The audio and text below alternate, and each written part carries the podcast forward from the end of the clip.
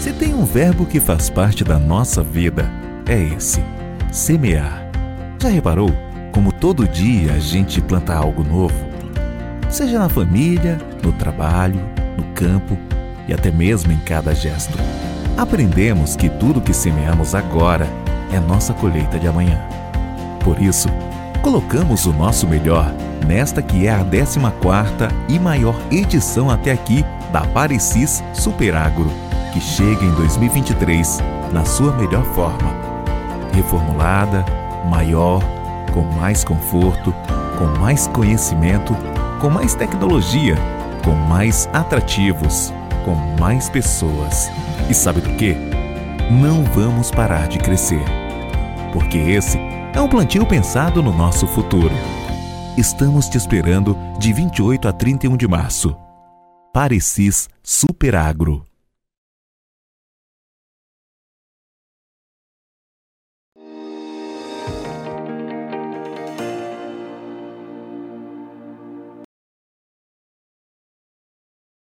E a primeira sessão desta semana para os futuros da soja negociados na Bolsa de Chicago foi de alta. O mercado até começou o dia testando algumas leves perdas, mas inverteu o sinal e foi intensificando os seus ganhos até terminar o dia com altas de dois dígitos nos principais contratos. Subiram também os futuros do óleo de soja, negociados também na CBOT. Se esses dois movimentos estão relacionados e o que mais puxou ambos os produtos é o que a gente vai entender agora e, claro, o que impacta para o produtor brasileiro, conversando com o Luiz Fernando Gutierrez, analista das safras e mercado, já conosco na tarde de hoje. Luiz, boa tarde, meu amigo, seja bem-vindo ao Notícias Agrícolas mais uma vez.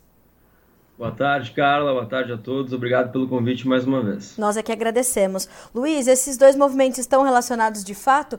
A disparada do óleo de soja e o avanço dos, dos futuros do grão de soja hoje negociados na Bolsa de Chicago? É, Carla, um pouco sim, né? A gente naturalmente tem uma, uma, uma ligação importante entre os subprodutos com o grão, né? E aí os subprodutos nesse sentido, o óleo de soja com o petróleo, que está subindo bem hoje, está buscando uma recuperação. Então, de alguma forma, sim. Mas eu colocaria outros fatores também, Carla. O primeiro é uma questão técnica, né? Que o mercado caiu muito nas últimas sessões né? É, chegou a bater quase 14 dólares por bushel aí, é, e até algumas posições até trabalharam abaixo disso. Então a, havia um espaço, e há um espaço técnico para correções positivas, né? Eu acho que o mercado ele está olhando para essa migração de compras, né, da, dos portos americanos para os portos brasileiros, algo sazonal, normal, né? É, inclusive hoje até a gente teve números de embarques que ficaram um pouco acima do esperado, algo que também deve ter ajudado né? Mas é inevitável que a gente cada vez mais veja menos compras de soja americana sendo anunciadas e os chineses, né, estacionando sua sua demanda nesse momento pela sazonalidade nos portos brasileiros. Então, eu acho que esse é o principal ponto, né? E o mercado de alguma forma também já começa a se posicionar frente a, ao relatório de, de área plantada nos Estados Unidos, ou intenção de plantio, né, que sai agora no dia 31 a tendência é de uma área igual ou maior, eu apostaria até numa área maior do que a do ano passado. Uh, então o mercado né, na semana anterior perdeu bastante valor em cima disso e abriu espaço para essa possibilidade de uma correção técnica aí, uh, que no dia de hoje especificamente eu acho que teve essa parte fundamental de vendas um pouquinho acima, né, de embarques uhum. um pouquinho acima do esperado e dessa questão envolvendo também uma certa recuperação nos futuros do óleo de soja aí muito ligada à questão da recuperação do petróleo. Luiz, esses dois fatores, é, a China é, estacionando a sua demanda no Brasil e essa possibilidade de uma área maior sendo reportada é, para os Estados Unidos, elas podem, portanto, vir a pressionar ou intensificar uma, um, um viés de baixa, uma tendência de baixa que os preços em Chicago estão carregando? Eu acredito que sim. Obviamente que vai depender muito do número que usa nos no trouxer no dia 31. Uh, como eu falei, né, o USDA indicou, trouxe uma tendência, né, pelo menos uma ideia inicial, de que poderia trazer uma área igual nos Estados Unidos, mas mesmo uma área igual, sem crescimento frente ao ano passado, traz o potencial produtivo de, de, de uma nova produção recorde nos Estados Unidos. Então, é, mas eu apostaria assim, eu não vejo muito porquê de a área americana não ficar um pouco acima do ano passado. Certo. Não vou dizer que vai subir muito, não vou dizer que vai passar milho, como ano passado uh, o USA até chegou a indicar em algum momento, né? Uh, mas eu vejo que há espaço para um crescimento de área de soja e de milho. Lembrando que no ano passado as áreas das duas culturas ficaram abaixo do que estava se, se esperando. Né? Embora milho tenha superado a área de soja, no fim das contas houve uma reserva diária de alguma forma, seja por custos elevados, uh, seja por questões mercadológicas, mas existe espaço para um crescimento de, das duas áreas nesse ano, e eu acho que a gente pode ter um crescimento um pouquinho menor do que do que está se estimando no mercado na área de milho e sobra um pouquinho mais para a área de soja. Então, eu, eu vejo que o USDA tem uma tendência sim de trazer um número no mínimo igual, uh, mas eu apostaria numa, numa área um pouquinho maior que a do ano passado. Eu acho que uma área menor que a do ano passado seria uma surpresa né, uhum. completa.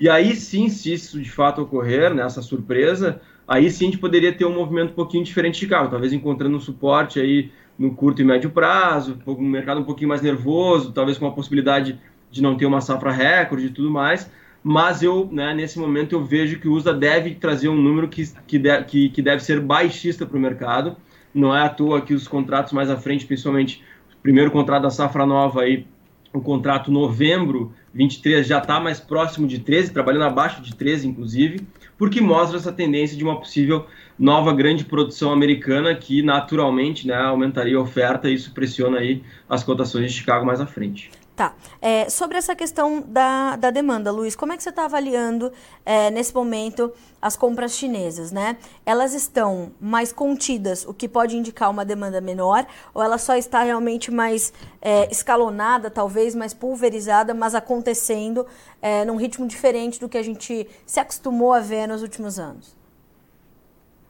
Eu acho que é a segunda opção, Carla. Eu acho que é, são compras mais escalonadas Lembrando que a China se atrasou um pouquinho né, o início né, de um volume maior de compras do Brasil, exatamente porque a gente atrasou, uh, né, teve atrasos de colheita no Brasil, ainda tem um certo atraso, então isso manteve os, os compradores chineses um pouco mais nos portos americanos por um período um pouquinho maior. Mas isso está voltando ao normal, está né, tá se normalizando, a gente já tem um line-up aí apontando exportações de 15 milhões para agora para março, para fechar o mês em num, volume bastante grande. O mês de abril a gente deve também ter algo bastante próximo disso, próximo de 15 milhões. Então isso mostra uma normalidade ou a volta né, uh, de uma normalidade para essa demanda chinesa pela soja brasileira. Não tem por que ser diferente. Né? Quem tem a grande, quem, quem vai ter o grande volume de soja nesse primeiro semestre ou nos próximos meses aí, pelo menos até, uh, até agosto, é, é, o Brasil, né, com a sua grande produção, essa grande produção que está pressionando o preço, porque né, é, é o prêmio, a gente tá, tem prêmios negativos no Brasil, que mostra que tem muita oferta entrando,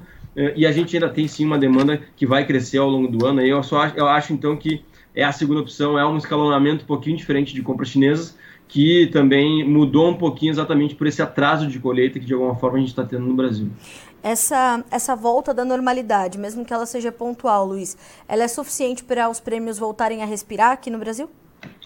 Uh, eu diria que pode segurar um pouquinho os prêmios, a queda dos prêmios, mas como a oferta é muito grande, Carla, né? a gente está falando de uma uhum. oferta aí de 152 milhões, pelo menos o nosso número é esse, 152,5 mais ou menos. Isso ainda pode mudar um pouquinho, mas eu acho que vai ficar acima de 150. Dificilmente a gente vai consolidar uma safra abaixo disso. É, é, é, uma oferta muito grande. Então, isso tem pressionado o preço. Acaba que, mesmo com o aumento né, da, da, das nossas exportações, que deve acontecer nesse ano, e até mesmo o aumento de esmagamento que a gente está prevendo, o estoque final brasileiro vai crescer. Então, isso, isso, isso é, é um fator fundamental para explicar o porquê. A gente deve ter um, um, cenário muito mais tranquilo de abastecimento nessa temporada, né? E aí a gente vê o reflexo disso nos prêmios, que estão bastante negativos para as primeiras posições é natural que posições mais à frente, né, posições ali para o segundo semestre, uh, sejam um pouco mais elevadas, a gente tem um prêmio um pouco mais elevado, normal isso até pela sazonalidade, né, a gente tem uma diminuição de compras chinesas, mas eu acho que uh, esse retorno, né, ou essa, esse maior volume sendo consumido pela China agora, a partir do mês de março, abril, maio, que é realmente os picos né, de meses de uhum. exportação brasileira, ele pode só segurar um pouquinho a queda do prêmio, mas fazer o prêmio subir acredito que, que com esse volume tão grande que a gente está vendo aí, acho que é muito difícil isso acontecer. Certo. Luiz, como é que tudo isso tem. É, o, a gente, a gente é, tem acompanhado aqui no, no Notícias Agrícolas essa pressão bastante agressiva sobre os prêmios, que é bastante justificável, né, como você acabou de, de detalhar aqui para nós. Mas como é que tem sido é, esse início de semana? Como é que foi esse início de semana? é, em vista do que tivemos na conclusão da semana passada, para não só a formação de preços da soja 22-23, mas 23-24 e como é que os negócios estão ou não avançando? Assim, é, a gente tem uma pressão negativa de preços, né? Isso já está dado e isso acaba é, tirando o vendedor né, da, da, da, atividade, ou seja, ele retrai um pouco o vendedor. Mas, né, a gente lembra que a gente tem uma comercialização muito atrasada no Brasil. Uhum. A gente está falando aí de algo em torno de 35%, quando a gente já, teria, já, já deveria ter mais de 50% comercializado. Então é natural que o vendedor agora tenha maior necessidade de venda, até porque ele está vendo a, né, a margem dele achatando, porque a gente tem preços mais baixos, né, bem, bem, bem, mais, bem, bem mais baixos que algumas semanas, alguns meses atrás, e ele se assusta e vai ter que vender. Ele vai ter que vender realmente mais soja né, com relação a outros anos em um momento pior, em um momento de entrada de uma grande safra e tudo mais. Então, uh, até porque ele também não tem armazenagem para tudo isso, lembrando que o Centro-Oeste e Sudeste está plantando safrinha, a gente vai ter uma colheita logo à frente, não tem espaço para guardar soja e milho, né, nos níveis que a gente, nesses volumes que a gente deve ter nesse ano, então ele vai ter que naturalmente avançar. Então, por mais que ele não queira e por mais que a queda dos preços retraia ele, Sim. ele está tendo que aparecer no mercado, né, independente disso, ele está tendo que negociar, mesmo que o cenário não seja favorável. Então a gente está vendo realmente o número, o número de, de, o ritmo de negociação aumentar, né, por, mais por necessidade do que uh, pela vontade do produtor, porque como eu falei, é uma safra muito grande, é uma, um volume muito grande entrando.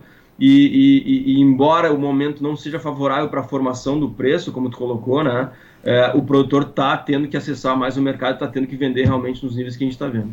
Luiz, isso é mais um fator de preço para as cotações internamente? Mais um fator de pressão? De pressão, perdão, isso. eu disse preço. Sim, né? sem dúvida, sem dúvida. A gente, a gente vinha falando isso desde o ano passado, né, Carla? É, que o atraso, sempre o atraso na comercialização, em algum momento ele vai ter que, ele vai ter que pesar sobre os preços, porque, Sim. né, principalmente na entrada da safra, quando há necessidade de venda, né, embora boa parte dos produtores esteja capitalizado e tudo mais, a gente sabe que existe necessidade também pela questão logística e de armazenagem, e isso naturalmente está pesando mais, então sim, é um fator adicional de pressão. É também por isso que a gente está vendo prêmios mais negativos, porque né, os compradores sabem que existe muita soja disponível no Brasil certo. e que existe uma necessidade de venda porque não, porque não tem onde armazenar tudo isso, então naturalmente pressionam o, o prêmio para baixo. Então, sim, é um fator também que ajuda a pressionar as cotações nesse momento.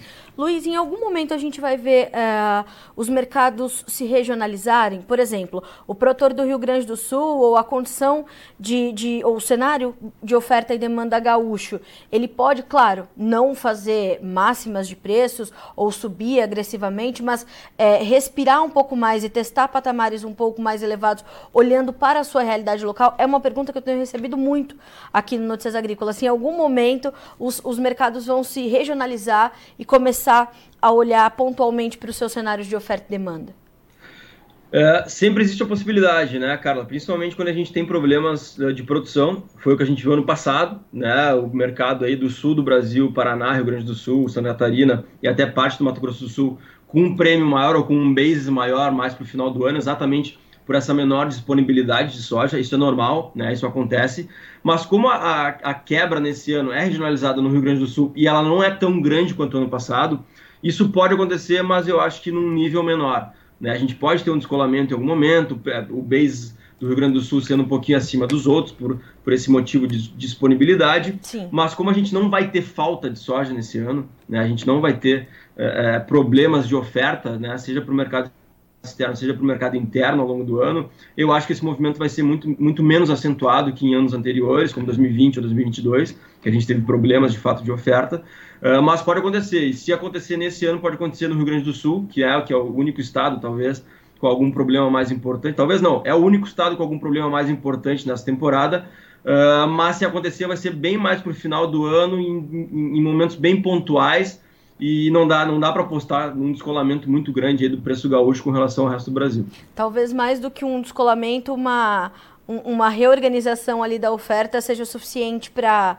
segurar esse movimento e os preços ainda responderem é, com essa certa pressão, Luiz? Exatamente, como eu falei, a gente não vai ter problemas de oferta no Brasil. Então, Sim. o Rio Grande do Sul pode ter uma necessidade um pouco maior no final do ano, uma disponibilidade, mas outros estados, até mesmo seus vizinhos, né, aí por facilidade logística, podem atender isso. Então, isso, isso uh, traz um ambiente uh, mais, mais equilibrado para a oferta e a demanda no, Rio Grande do Sul. E é por isso que eu entendo que, se tiver algum movimento de descolamento de preço, ele vai ser pequeno, porque o resto do Brasil consegue atender o Rio Grande do Sul aí por alguma necessidade no final do ano. Luiz, como é que como é que está o nosso line-up? Crescendo?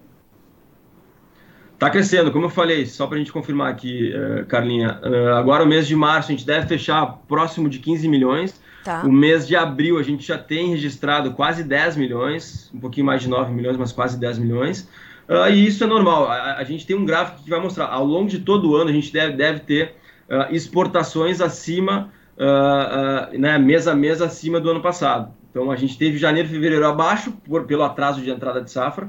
Mas a partir do momento da normalização, que é agora o mês de março, que a colheita já passou da metade e tudo mais, a gente deve ter uh, esses volumes crescendo, né? Mês, naturalmente o mês de março e abril são os meses mais fortes de exportação, uhum. uh, mas de uma forma geral a gente vai ver todos os outros meses provavelmente vão ficar acima, acima do ano passado, que a gente não conseguiu exportar mais, porque a gente teve problemas de produção importantes, históricos no Brasil. Então é natural, né, salvo alguma surpresa, que para mim é, é, dificilmente vai acontecer, é natural que a gente veja ao longo de todo o ano as exportações acima do ano passado. E se tudo der certo, a gente vai exportar mais que 90 milhões. A gente está trabalhando com um número de 94 milhões nesse momento. Certo. Também sendo beneficiado um pouco pela, pelo problema argentino, que vai, vai, vai é, participar menos do, do, do mercado internacional essa temporada também uh, importando um pouco mais de grão brasileiro, né? A gente pode passar de milhão de toneladas exportadas para a Argentina aí uh, nesse ano, então a gente tem alguns fatores de fora aí que também nos ajudam, que vão nos ajudar nas exportações nesse ano. Maravilha. Luiz, uma última pergunta. Como é que você está vendo a demanda interna fazer o seu papel aqui na, no andamento dessas cotações e se, claro, né, se chocando com todos esses, esses outros vetores que estão aí movimentando o mercado da soja? A demanda interna não costuma oscilar muito, né, Sim. Carla? A gente tem, normalmente a gente tem um final de ano e um início de ano um pouco mais lentos, né? Uh, mas agora, de novo, com a entrada mais forte da safra a partir do mês de março, essa demanda costuma aumentar, né? As compras costumam aumentar. Uh, só que isso acaba não nesse nesse ambiente de super safra brasileira acaba não mudando muito a, a, a, a questão envolvendo o preço, né? Embora naturalmente essa, essa demanda forte seja importante para consumir o excesso de soja como a gente tem muita soja e na verdade quem manda nesse caso é a oferta né, nesse momento do ano. Então a, a, demanda interna vai fazer o papel dela, né, até porque a gente deve ter um aumento de demanda uh, uh, nesse ano para esmagamento, até pela questão do B12 que deve voltar agora em abril. Uh, então assim eu vejo a demanda interna como fazendo o papel dela nesse sentido e mais para o final do ano quando a gente tiver um pouco menos de oferta de soja, um pouco menos não, quando a gente tiver menos oferta de soja disponível essa demanda interna pode servir de alguma forma como suporte para preço, impedindo né, desvalorizações ou até mesmo trazendo um respiro para as cotações, que é algo sazonal também, né? Uh, mas eu vejo assim, a demanda interna bem, bem dentro do esperado, trazendo um equilíbrio normal para o mercado, mas que nesse momento está sentindo muito a pressão dessa grande entrada de safra. Maravilha. Luiz, muito obrigada, meu amigo, pelas análises, pelas orientações, principalmente para o produtor aqui nesse início de semana. Ele que está muito preocupado, né? Inevitavelmente. Mas nem só de altas o mercado é feito, né, Luiz? E a gente sabe que o preço nada mais é do que a o inevitável encontro das curvas de oferta e demanda. E quando eles se encontrarem em pontos mais baixos, não tem outro jeito, né? Tem que se proteger. Exatamente, é importante o produtor né, sempre lembrar uh, que ele tem que proteger o risco. Né? Uh, já deveria ter feito isso no ano passado, naturalmente, mas ele tem que entender que agora ele vai ter que jogar com o que o mercado traz para ele. Infelizmente, é um cenário de preços mais baixos, né? mas ele pode, ele pode e deve ficar atento ao mercado aí para esperar algum respiro, seja de câmbio, seja de, de Chicago daqui a pouco, por alguma questão climática nos Estados Unidos, e aproveitar isso, porque realmente olhando para dentro é, dificilmente a gente vai mudar né, o nosso cenário interno, porque a produção brasileira é muito grande, está pesando nos preços. Sim. A gente tem repetido isso, é o principal fator que pesa nos preços agora. E com relação a isso, ele não pode fazer muita coisa. Mas daqui a pouco, né, um respiro de Chicago, um respiro de câmbio aí, pode trazer um ambiente um pouquinho mais favorável para o preço e ele deve aproveitar se isso acontecer. Maravilha. Luiz, muito obrigada mais uma vez, meu amigo. Boa semana para você, bom trabalho. Até a próxima. Um abraço. Obrigado, Carlos. Um abraço. Até a próxima. Até mais. Luiz Fernando Gutierrez, analista da Safras e Mercado, conosco nesta segunda-feira, dia 27 de março, nos ajudando a entender este momento do mercado aqui no Brasil. Nós tivemos boas altas sendo registradas em Chicago, a gente vai já já conferir as cotações no fechamento de hoje, mas é, muito atrelado, né, ou uma parte dessas altas atreladas à disparada do óleo. O óleo também subiu forte, hoje subiu mais de 2%, e também é, por conta de, claro, uma correção técnica, o mercado vinha acumulando baixas bastante agressivas agressivas, fechou a última semana com uma perda acumulada considerável. Nós temos ainda né, essas, esses embarques semanais que vieram acima do esperado, de acordo com os números que o USDA, o Departamento de Agricultura dos Estados Unidos, divulgou nesta segunda-feira, e também já se preparando para fatores que poderiam vir a pressionar mais o mercado. Que fatores são esses? Uma demanda chinesa voltando ao seu ritmo normal aqui no Brasil, né, voltando a comprar mais aqui no Brasil, até porque a nossa competitividade é maior agora com uma safra que, pelo número das safras de mercado, eh, deve ser de 152 milhões e meio de toneladas, com o Brasil devendo exportar cerca de 94 milhões nesta temporada 2022-2023, ou encerrando 23 com este número e também a possibilidade de, já no dia 31 de março, sexta-feira, como a gente vem adiantando para você por aqui, os números do novo relatório do USDA sobre a projeção diária, a intenção de plantio lá dos americanos, o relatório é o Prospective Plantings, que sai sempre no final de março, chega dia 31 e pode indicar uma área, se não maior, pelo menos igual à do ano passado para o cultivo da soja nos Estados Unidos. Para o milho também se espera uma área maior e para o trigo também. Talvez para algodão a gente possa ter uma revisão para baixo. Vamos acompanhar, vamos entender.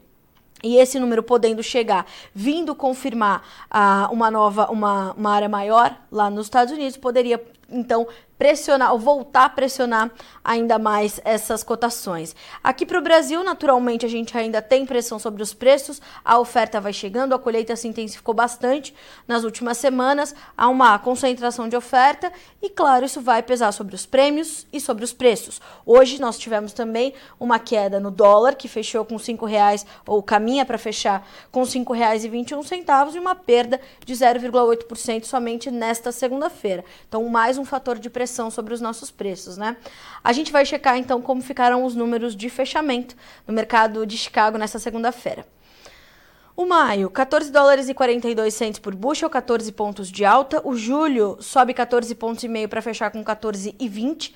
O agosto, 13 dólares e 76, 15 pontos mais 75 de alta. E o setembro, 13 dólares e 13, 15 pontos e meio de ganho. No milho, os preços também subiram. O maio fecha com 6 dólares e 48, subindo 5 pontos mais 25.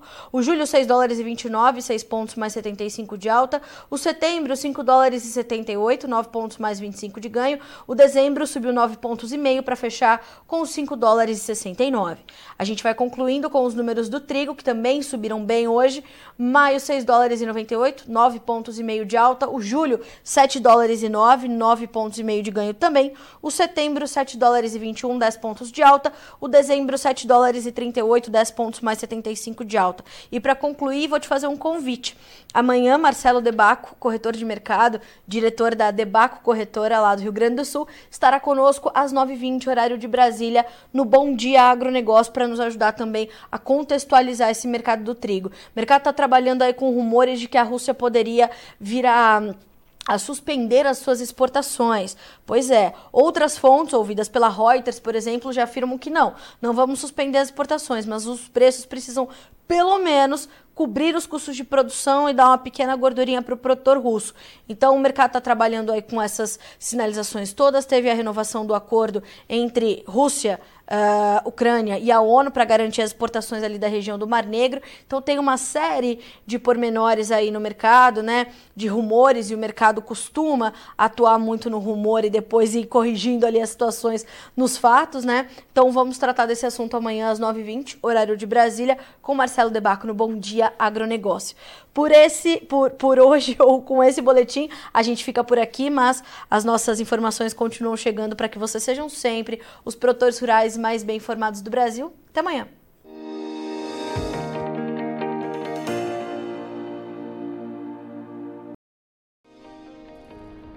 Se inscreva em nossas mídias sociais no Facebook Notícias Agrícolas, no Instagram arroba Notícias Agrícolas e no nosso Twitter arroba Notiagre. E para não perder nenhum vídeo, não se esqueça de nos acompanhar no YouTube e na Twitch Notícias Agrícolas Oficial.